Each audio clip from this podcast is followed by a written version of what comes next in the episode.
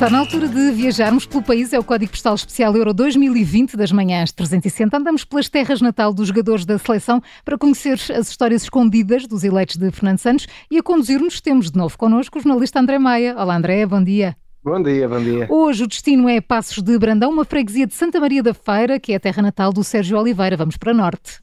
Exatamente, e que para além de ter visto nascer o homem, também viu nascer o jogador, porque o Sérgio Oliveira deu os primeiros passos no futebol com a camisola do Clube Desportivo de Passos de Brandão. E reza a lenda que a partir do momento em que pisou o relevado do estádio Dona Zulmira Sai Silva, o nome do estádio, uhum. o clube nunca mais foi o mesmo.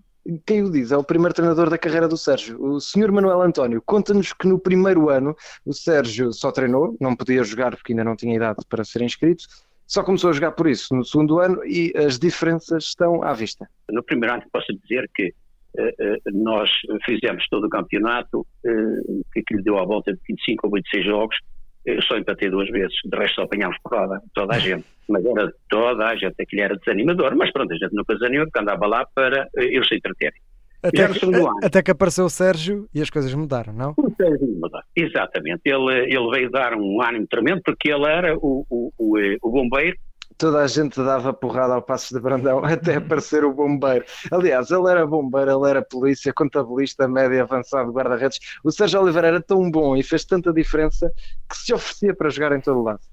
Ele tanto tanto não se importava jogar atrás como no meio como na frente, mas também era guarda-redes, que era muito raro, porque eu via-me sempre à rasca de, de, para encontrar miúdos que fossem para a baliza, que ninguém queria ser guarda-redes, tão tolo como eu é que foi guarda-redes, não é?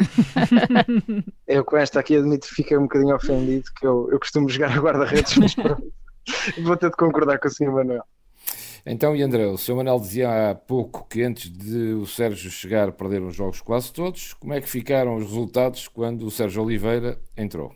Muito melhores, Júlio, muito melhores. Não só já não levavam porrada toda a gente, como dizia o Sr. Manuel, como até ganhavam torneios e até vinham equipas de fora do estrangeiro e mesmo assim não, não dava hipótese. E a culpa era de quem? Do Sérgio Oliveira. Foi um, um, torneio em que vieram eh, seis ou sete equipas foram de Espanha, eh, vieram duas equipas da Grécia, o Rotsa e o Olympiacos, e, um, e mais umas equipas portuguesas. E, pronto, uma equipa de ratitos, que ele era o rato mais pequeno, e, e conseguimos ganhar o torneio contra todas as expectativas, não é?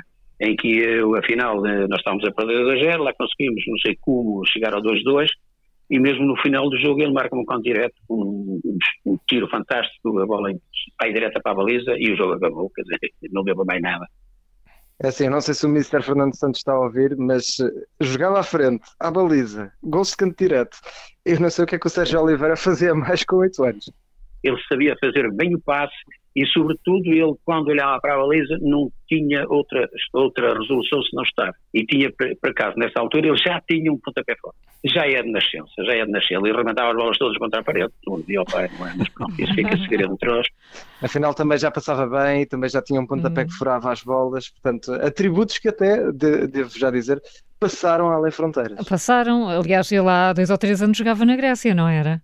Era sim, mas, mas até nem estou a falar disso, então. Carla. Ainda não chegámos lá. A magia do Sérgio começou a atravessar fronteiras em 2001 com 9 anos. Isto porque a Associação de Futebol de Aveiro fez uma seleção de miúdos para irem a um torneio nos Estados Unidos, foram convidados e, bem, lá, lá se furaram mais umas bolas. Foi maravilhosamente. Eles vieram, bom, já eles estavam na, em Massachusetts, portanto, na sul de, uh, a sul de, de, de Nova Iorque.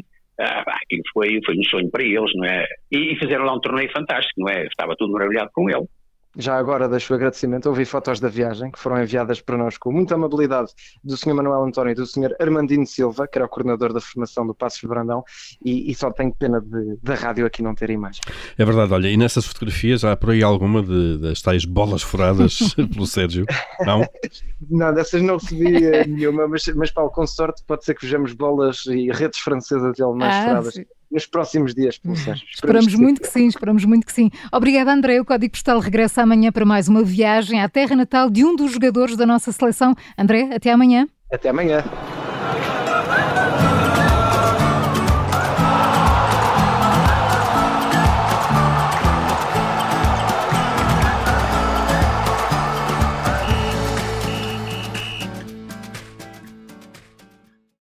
Obrigada por ter ouvido este podcast. Se gostou, pode subscrevê-lo, pode partilhá-lo e também pode ouvir a Rádio Observador online em 98.7 em Lisboa e em 98.4 no Porto.